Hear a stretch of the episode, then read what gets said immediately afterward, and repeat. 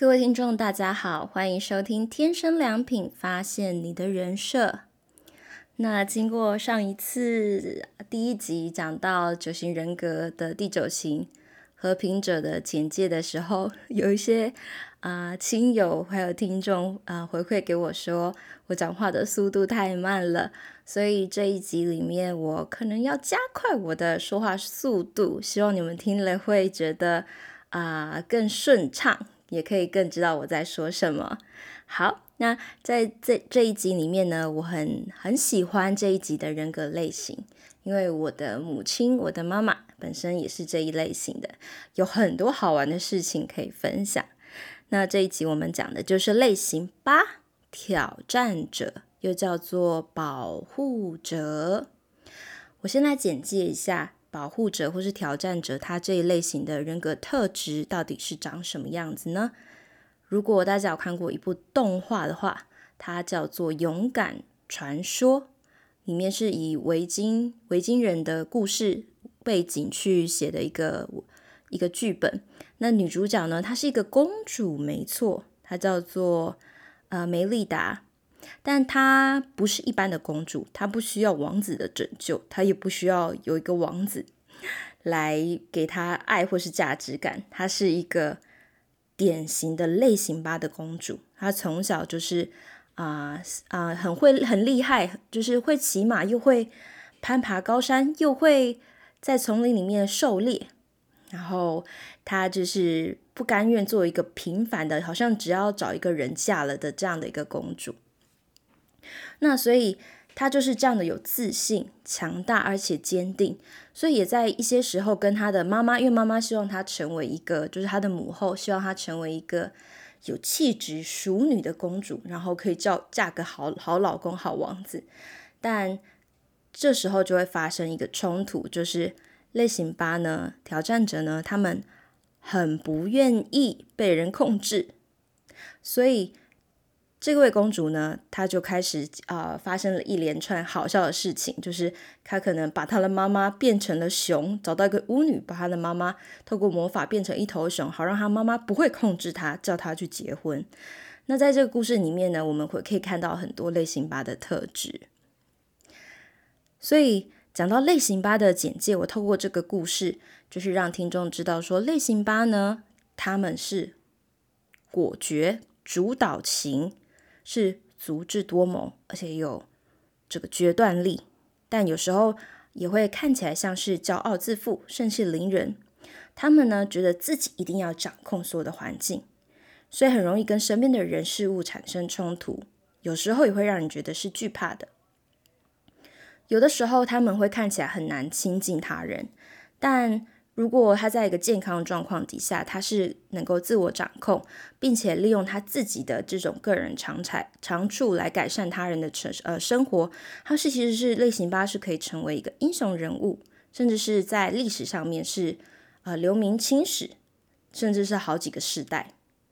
所以，当我们今天在介绍类型八的时候，呃，我会讲的比较深度一点，让大家认识这个看外表看起来。像石头，甚至是有坚硬的保护外壳的类型吧，其实它的内在到底是什么样的神秘？到底它的内在是怎么样的柔软有魅力？所以我今天要透过这一集呢，来向各位听众介绍类型八，因为我个人啊、就是在观察我身边的朋友，或是我的妈妈类型八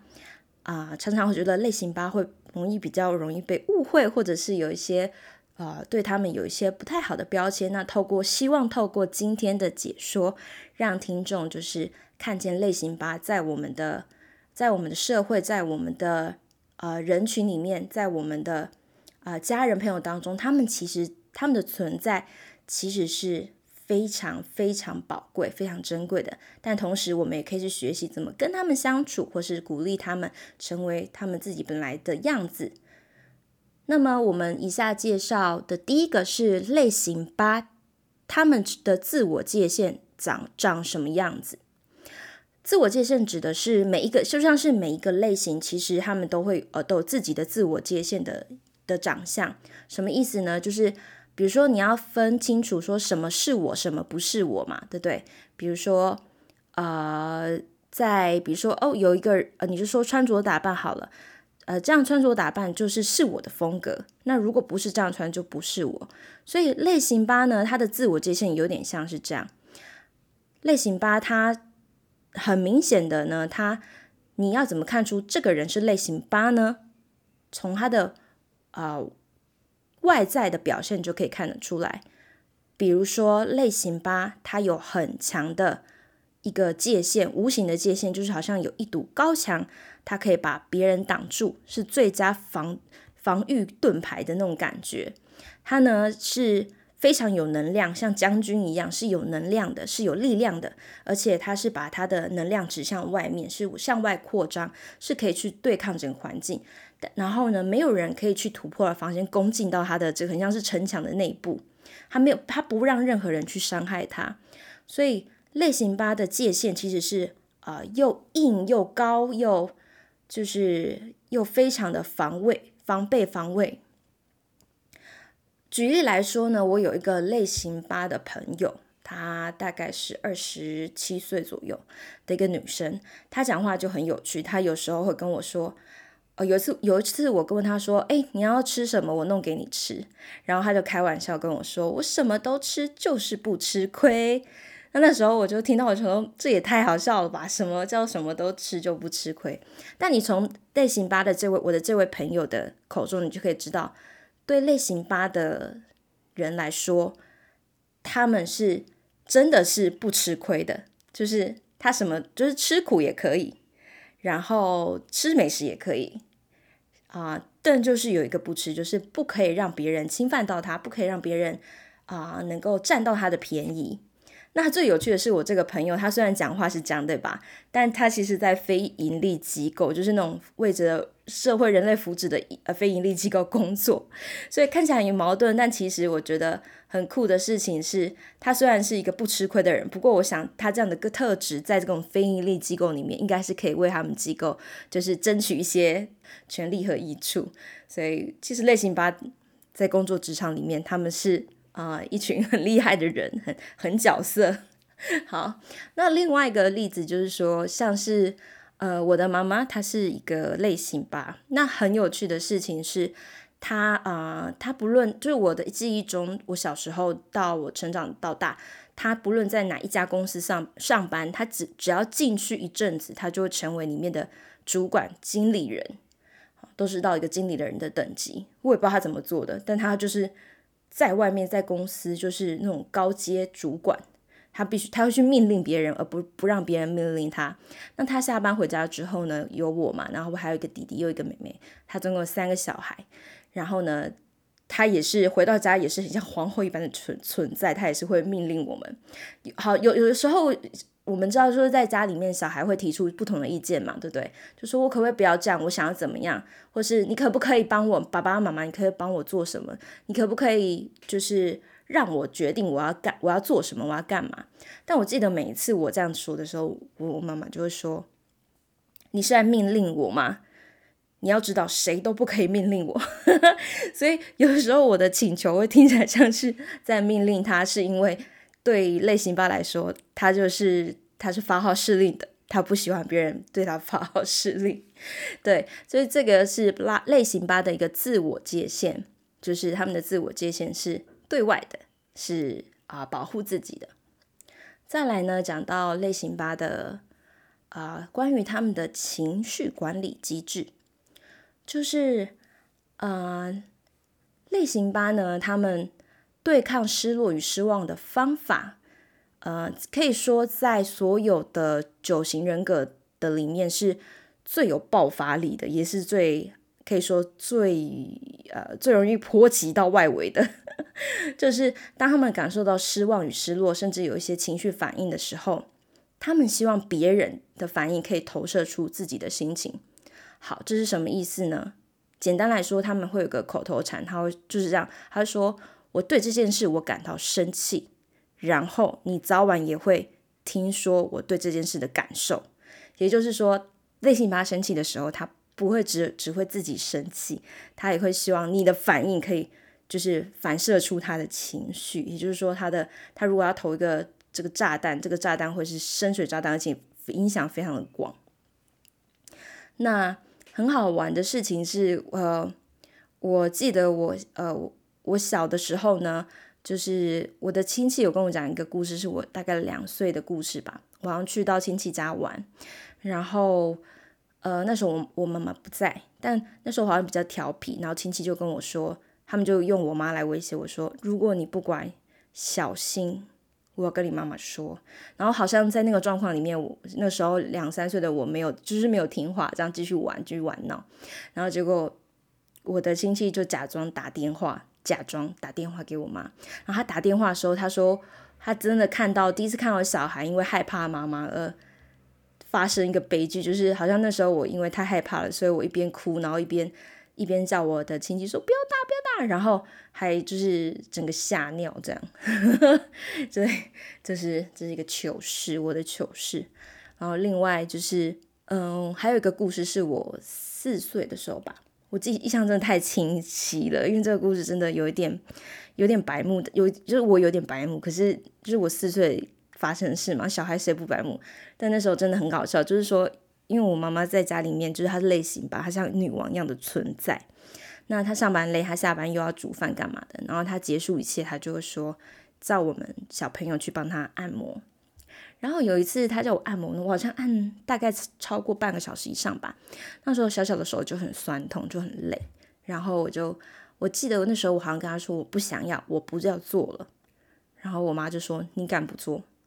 你没有看妈妈做了什么，做了什么，做了什么？你现在应该好好的来，就是服侍你妈这样。然后我记得我就是因为不能离开，然后太生气，我就好像用我的非常小的拳头，四岁的拳头捶了我妈一拳。然后我妈好生气，好生气，她就说：“你竟敢打你妈妈！”就是我捶她一拳，换来她捶我很多拳。下场下场就是非常非常的。惨，只能用“惨”一个字来形容。所以以前国中的时候，我不知道大家有没有读过国文课本，有一堂有一呃有一有一堂课是胡适的《母亲的教诲》，对不对？记得那个堂课在说什么吗？但我记得我看第一次看到那一篇文章，我想说也太有感了吧！他的妈妈真的是。说不定就是类型吧，就是我现在想起来，他的妈妈应该是类型吧，记得吗？就胡适，就是呃，他小时候妈妈管他严，然后胡适就不听话，然后他因为胡适就是单亲嘛，然后胡适就跟妈妈顶嘴说量什么，老子都不老子了，然后让他妈生气的狠狠的训了他一顿，揍了他一顿，有没有？所以我觉得胡适的妈妈可能也是八号。其实类型八呢，看起来会很强悍的感觉，是因为他们的他们的内在其实是很渴望寻求独立与自立，所以他们会希望自己对别人的需求是降要降到最低点，他们可以希望可以做自己的主人，然后很害怕，通常会害怕受到他人的控制或主导。那有的时候在关系里面呢，因为他们害怕受伤。担心太过亲密，或是因为信任感给出了信任，最后却遭到遭到背叛，所以他们有时候会故意跟人保持一个距离，就是很就是一种保护色，表现得很强悍，就是其实是为了避免自己受到伤害，或者是避免自己就是对他人有需求，对他人有依赖感。那这样的保护色呢，其实有时候会让人误会他们，认为说他们好像没感受，他们好像天生就是那么冷漠，那么。啊，凶还是什么的？但其实对类型八的人来说，不论男生还是女生都一样，都是他们其实很难去承认自身的脆弱。但其实，如果在一个健康状态，就是情绪是一个健康稳定状态的类型吧，其实呢，他们是高度的能够自主，然后他们很勤奋，什么都愿意干，对生命是有带着极大的热情。然后你会看到他们，不论是在呃，群体当中，还是在学校、在公司啊，他们都是那个愿意带头做事情的人，而且很愿意在刀口下承担那些高压力。那健康的一个成熟、健康的类型八的朋友，他们其实是会照顾自己人的利益。他不仅带头愿意承担压力，他还会透过他的行动，透过他的努力跟付出去照顾到别人的利益。他会发挥他的才能和勇气，想要帮生命中每一个人打造美好的世界。所以，我们刚才前面有讲到一些可能听起来比较负面类型吧的，就是他们可能会做的事情，或他们的情绪反应。但是，你如果看到他们珍贵的部分，你就知道说他们是这样的强大，以至于说他们其实很有。他们其实很有能力去造福社会，去帮助别人，然后甚至是带来一个呃很大的影响力。好，那接下来我们到我们的重点，就是类型八呢，其实又呃是被叫做严格个人主义者。有时候你看到类型八，好像我们有一句话说：“哦，领袖都是伟大的领袖，都是孤独的。”有没有听过这句话？好像说领袖就是站在那个就万人之上，呃的那种位置位置上，他是孤独的，他是很难说别人可以理解他的。那其实类型八呢，是比所有其他九型人格的类型都来得更孤独，因为他们的内心是想要独立，然后呢，他们拒绝向社会的一些普遍的习俗服从。你说他们不在意别人的眼光吗？其实。他们是知道的，他们知道别人怎么看，他们知道别人怎么想，他们心里有数。但是呢，他们不容易被身边的人左右，是不会被左右的。所以你会呃，我们在研究资料里面就看到说，讲到类型八的时候，会被称为严格的个人主义者，就是这样，就说他们非常的独立，而且有钢铁般的意志，做事情是不容易被左右的。他们决定要做什么，就会坚持到底，非常有意志。所以我举一个例子，几年前有出一部电影，就是讲的是那个铁娘子，英国的第一位女性首相柴契尔夫人。柴契尔夫人，我就在猜，我觉得她应该就是类型吧。怎么说呢？我举一个例子，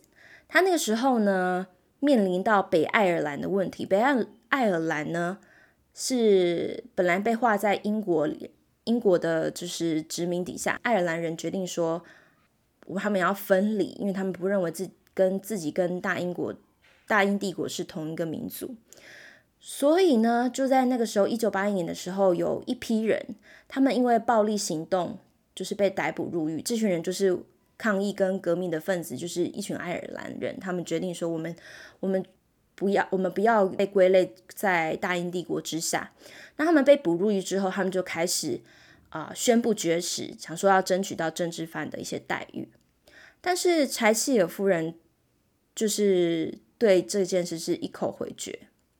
一般来说嘛，就是如果有人这么做的话，政府嘛看民情或是看人的脸色啊，或是什么的，可能就会稍微宽容一些，或者想办法解决。结果柴契尔夫人是非常的强硬，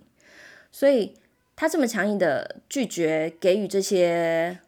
爱尔兰的这些囚犯政治犯待遇的时候，这些人爱尔兰人是相继在狱中活生生的绝食而死亡。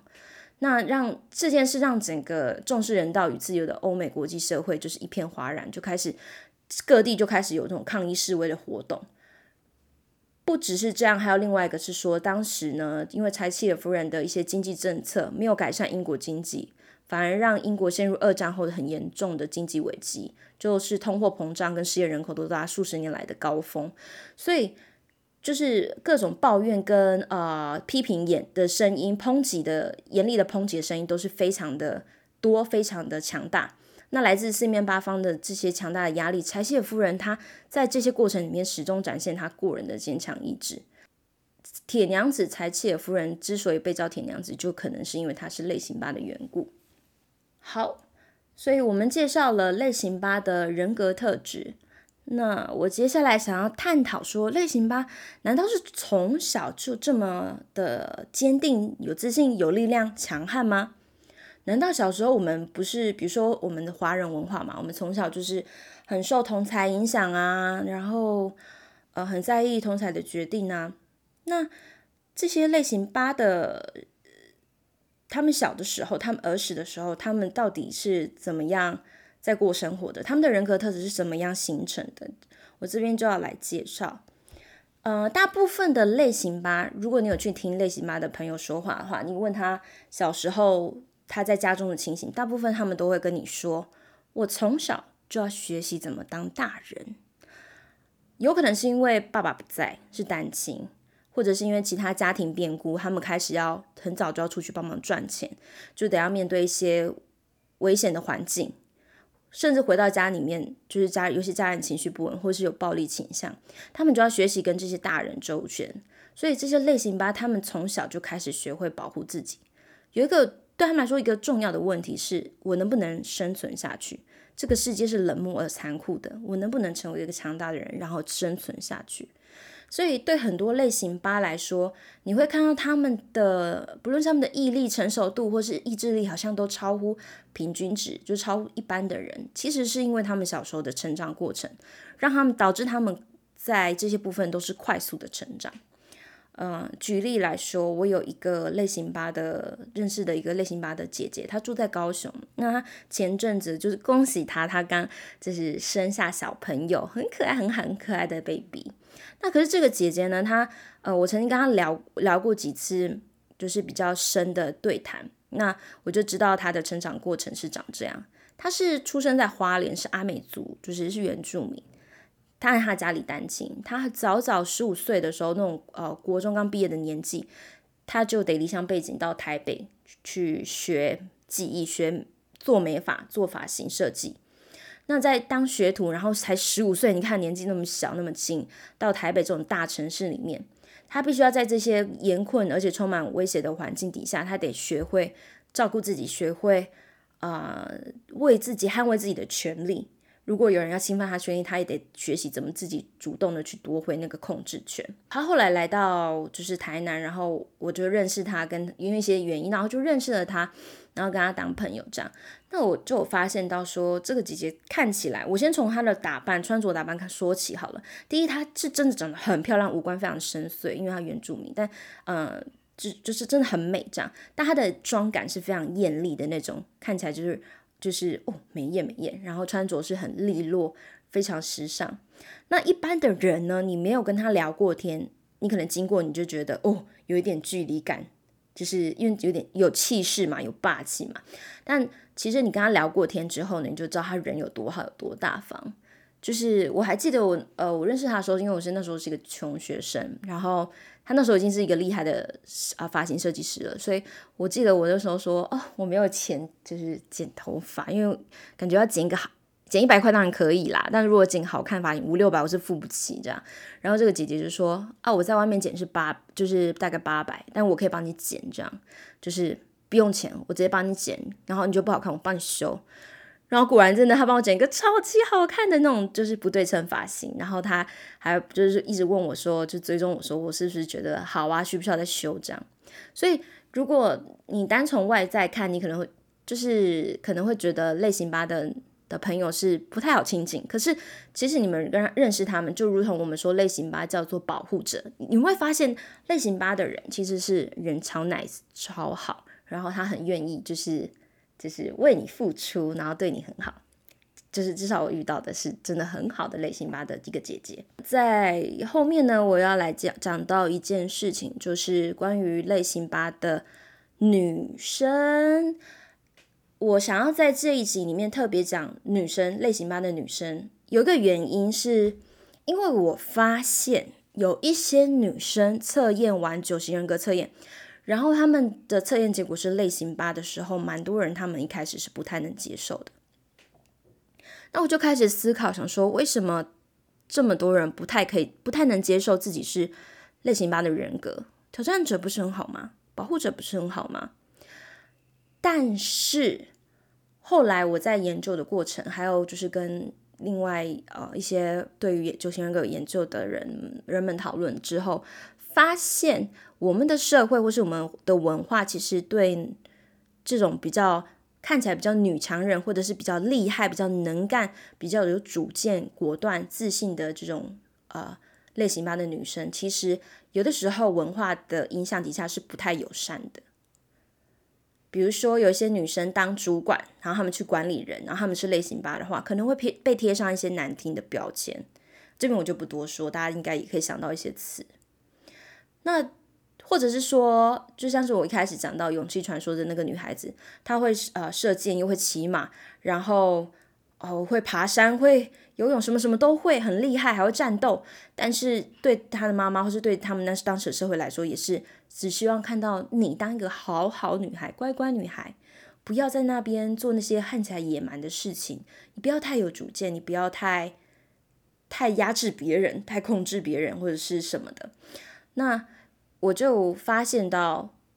在我们的文化里面，其实类型班的女生有的时候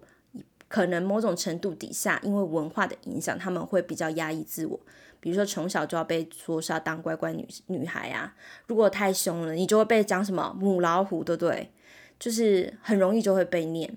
或者是说，比如说我们中国，嗯、在中国历史上面呢，掌权掌在政治上面掌权的武则天好了，或者是慈禧太后好了。但是如果你现在你对这个女生说，哈哈哈，你你这么强势，呃，那武则天啊，还是慈禧太后啊，都会觉得是负面的词，就是贬义居多。我就在想说。到底为什么会这样？那我也在想说，为什么呃，我要怎么样透过这节节目，就是来鼓励我们，就是类型八的女生们、女孩们、女人们，透过这个机会吧，跟我们的听众分享说，其实有的时候我们真的太常在这文化里面，我们把一些不正常的事变成是正常的。比如说女性特质里面，为什么不能自信又强大又果断呢？当有人这样的时候，我们用一个错误的标签贴在他身上，说是母老虎啊，或者是呃什么女呃巫女啊什么的，或者是什么太后，就是用这些词来标注这些女生。我觉得很多时候是很很难过的，就是在这这些情况里面，我觉得对这些女生来说是很难过的一件事情。包含嗯，我的我的我跟我母亲的关系里面，我也是。就是不断的学习检讨，就有发现到这件事情。就是我妈妈的确是很强势，没错。可是她的强势很多时候是为了保护我们。比如说，她虽然是责骂我们是很凶的，但是很长。我现在就是长大，然后自己在独自在外生活，遇到很多害怕的事情，很恐惧无法处理的事情。其实我第一个想到的都是我妈，真的是在在外遇到问题会想叫妈妈的那种。然后我有时候传讯息回家，跟我妈讲一些难过的事。她也会回讯息给我说：“不要怕，家里有妈，家里有妈妈，她是保护伞。”在那些情况里面，我开始去回忆我的过往。我觉得很多时候，因为类型八看起来很强势，然后又不轻易的表现脆弱的状态里面，我们会误以为他们没感受，我们会把他们贴上这些女生、女性们贴上一个标签，说她们、她们呃难以亲近、强，然后强悍，但是却却没有看见，也也没有去。尊荣、鼓励、赞美他们的这些独特美好的特质，这些这些女性，她们是带着这些力量在造福我们，在保护人群，在保护他们身边的人，在。所以我觉得今天就是在这一集里面，也是特别想提出来说，听众，如果你透过这一集，你认识到类型八什么样的人格特质，你身边有这样类型八的朋友。希望说，呃，听众也可以去跟他们分享，去多多鼓励他们，然后让他们看见说，他们其实是很棒的，不太需要压，不需要压抑自己，因为在这个时代里面，你可以选择做一个有自信、果断的女生，不要受到文化和别人的眼光的影响。虽然是有困难的，但是就就是我很想把这样的一个理念跟价值观就是分享出来。最后呢，我想要分享一下。类型八，我们讲到说是挑战者跟保护者嘛，其实有最主要的原因，是因为类型八的人都充满着力量。我觉得有三个点，一个是他们很很会把那不可能的事变为可能，比如说像演继承车女王的，还有那个最终假期的黑人女演员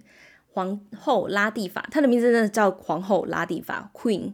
Latifa 那很有趣，她名字叫皇后，就是真的很符合她类型吧的个性。那她已经呃五十几岁，那她那时候刚出道的时候呢，她呢身材高大粗壮，而且是有点胖的那种黑人女子，几乎不可能在美国演艺圈或者好莱坞生存。但是她的自信、她的强大的力量，跟她对自己的加油打气，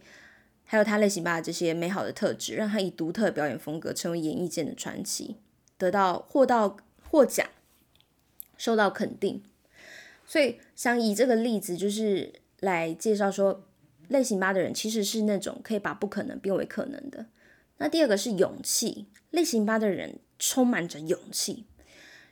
就好像是代表人物有英国首相丘吉尔，他有说过一句话：勇气是人类最重要的一种特质。倘若有了勇气，人类其他的特质自自然也就具备了。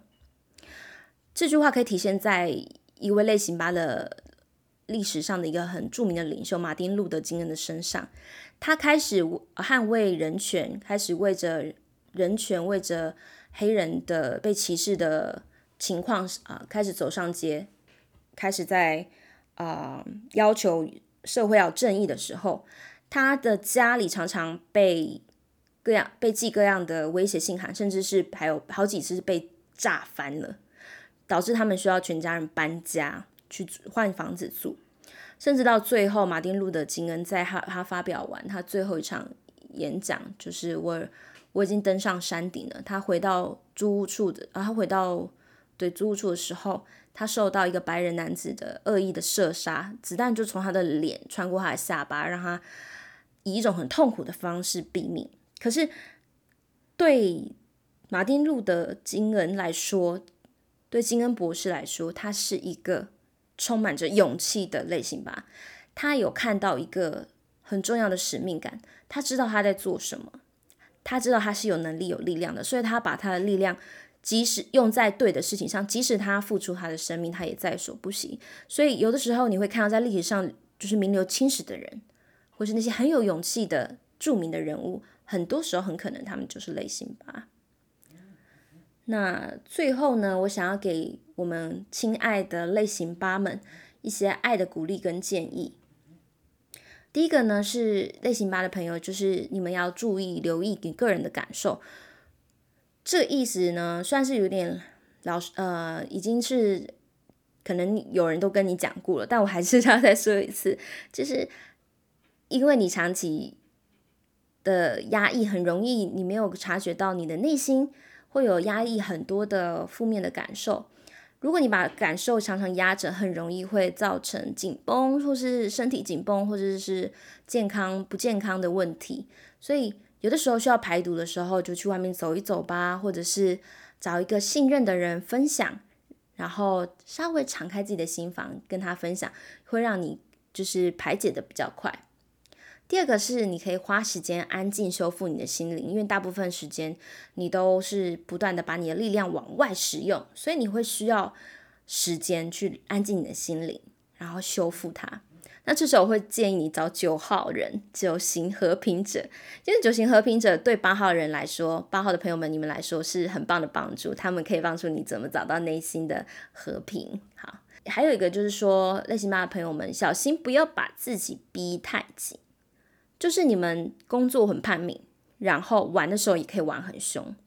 但有时候这样就变成是太忙碌，好像生活时间就是都很紧迫，有的时候就会忘记，我不知道会不会就是说可能会有情况是你会忘记说家人也需要你，你的家人也想跟你相处，所以不要把自己逼得太紧，放松一点，看看会发生什么事。再来是你可以学习二号人。二号人敞开自己的心房，就是看看就会敞开心房。其实不是要你去变出新特质，而是说你重新就是探究你的内心，看清楚，其实你自己不是外表那么强悍，或者有那么有多保护色。其实你的内在是关心人的。比如说，你可以去试试试看，去跟小孩子相处，或者是去跟动物们相处。通常你在跟这些弱小、弱势的人相处的时候，或是弱势的动物相处的时候，你可以观察一下自己。在这个当中自然流露出的爱，就是因为你们天生是保护者，你们很容易看到那些弱小的人，你们会感觉到要珍惜保护他，而且在这个过过程这个瞬间，你会发现说自己是可以放下戒备，流露出那温柔的一面，自然的去爱。最后呢，要鼓励你们说，不要一个人对抗全世界。因为你有一个使命，你被这样创造，这么独特，这么充满力量，充满勇气，是因为你有一个使命。你要，你可以选，你可以慢慢的在你的人生过程里面中找到你的使命感，找到你的定位。所以，就不会是整个好像整个世界在跟你对抗，你要去用尽你的全力去试图要击倒这个世界，但你会很累，会很心累，会很啊、很疲倦。但如果你找到你的定位，你的力量可以用在对的地方的时候，你可以全心全意的做你自己，你可以全心全意的啊、把自己的那些平静和安稳和和那些能力和自信活出来，你可以成为一个。名留青史的英雄，所以这是我最后给类型八爱的鼓励跟建议。其实对于类型八还有很多可以说的，不过今天就先说到这里就好了。希望呢，类型八的朋友们，或者是你收听这一集的话，可以对你们来说是希望是可以收获良多，能够帮助你们更多的啊、除掉社会标签，更多喜欢自己，也可以接纳身边的八号人。然后找出你们的独特，让你们自己活出个有自信、有价值的生命。谢谢你们的收听，那我们天生良品发现你的人设，下一集再见喽，拜拜。